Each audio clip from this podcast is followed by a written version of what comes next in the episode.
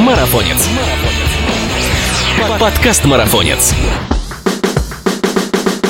Всем привет, это подкаст «Марафонец». Здесь мы обсуждаем бег и спорт на выносливость, тренировки, соревнования, мотивацию, экипировку, другими словами, все, что делает нас сильнее, а жизнь активнее. Меня зовут Андрей Федосеев, и сегодня я расскажу о последних новостях из мира бега. Внимание!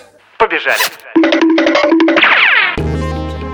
Вечером 14 августа в Монако был открыт первый этап бриллиантовой лиги 2020 года, первое в сезоне крупное международное соревнование по легкой атлетике. Главной сенсацией стал рекорд в беге на 5000 метров, 12 минут 35 секунд и 36 сотых, который установил 23-летний угандец Джошуа Чептегай. Он побил казавшийся бессмертный рекорд кенениса Бекеля на дистанции 5000 метров.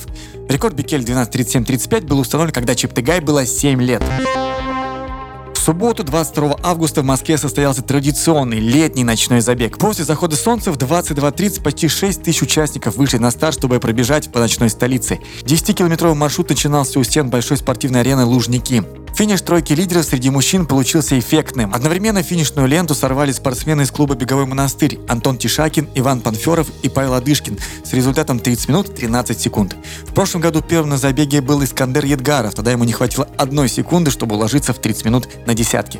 Среди женщин лучший результат на ночном забеге в этом году показала Алла Сидорова. Она пробежала за 35 минут 25 секунд. Второе место с отставанием в 4 секунды заняла Юлия Конякина, а Ольга Дедова стала третьей. Следующий забег в календаре организаторов серии бегового сообщества – Московский марафон, который по традиции состоится в третье воскресенье сентября. В этом году он пройдет 20 числа. Регистрация на марафон закрылась за месяц до старта 20 августа. Желающих пробежать 10 и 42 километра по центральным улицам столицы оказалось, как обычно, очень много. В прошлом году основную дистанцию финишировали более 10 тысяч человек, и более 12 тысяч приняли участие в забеге «Спутники» на 10 километров. Если вы собираетесь принять участие в московском марафоне, заранее позаботьтесь о медицинской справке. Чтобы получить стартовый номер, справка нужна обязательно. При этом организатор уточняет, что специального теста на коронавирус делать не нужно, хотя многие участники озабочены этим вопросом. Экспо будет работать 18 и 19 сентября, а вот в день забега или после закрытия выставки старты пакеты выдаваться не будут. Специально к московскому марафону спортивный бренд ASICS выпустил лимитированную модель кроссовок Гель Каяна 27 в фирменных цветах забега, красном и желтом. Новая версия флагманской линейки стабилизирующих кроссовок Гель Каяна, которую выпускают с 93 года, получила стельку с изображением двух геотегов в виде сердца, узнаваемый логотип забега, плоские шнурки с контрастным черно-белым узором и надписью «Московский марафон» сбоку. Специальный выпуск ASIC Гель Каян 27 поступил в продажу 18 августа. Найти лимитированную модель можно в официальных партнерах бренда. В воскресенье 23 августа прошел пятый по счету Тульский марафон, отметивший свой первый юбилей. Победителем на дистанции 42 километра стал Дмитрий Салов, а среди женщин первую линию финиша пересекла Светлана Дударь. Финишеры получили необычную медаль в форме самовара и могли сфотографироваться с тульским пряником, памятником который установлен в центре города. Тульский марафон входит в серию стартов бегом по Золотому кольцу. Следующий этап БЗК состоится 6 сентября в Ярославле. Регистрация на забеге от 3 километров до полумарафона еще открыта.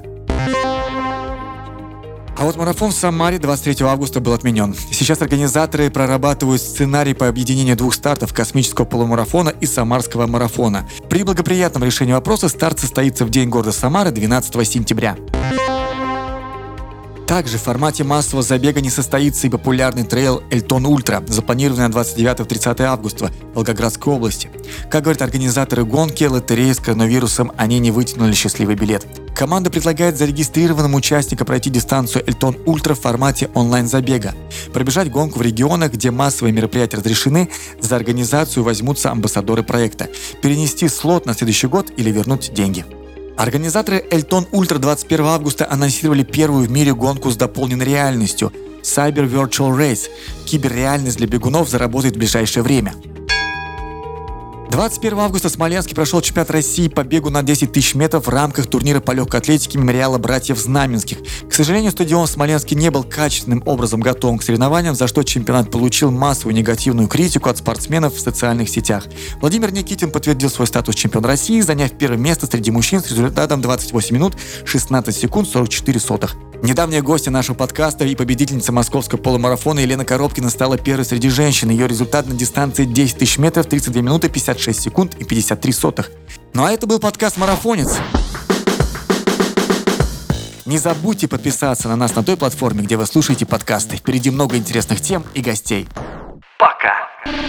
Марафонец. Подкаст Марафонец.